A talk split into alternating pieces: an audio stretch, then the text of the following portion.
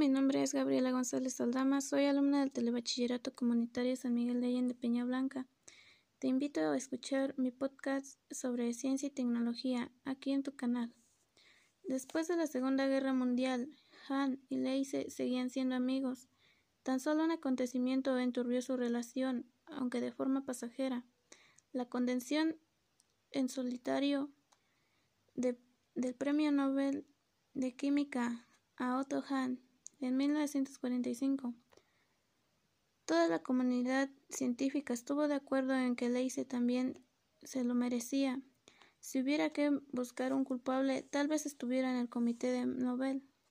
De hecho, durante el discurso de aceptación de Nobel, Otto dejó muy claro el protagonismo de Leise en el descubrimiento de la fisión nuclear. Leise tuvo el reconocimiento mundial tras el fin de la guerra.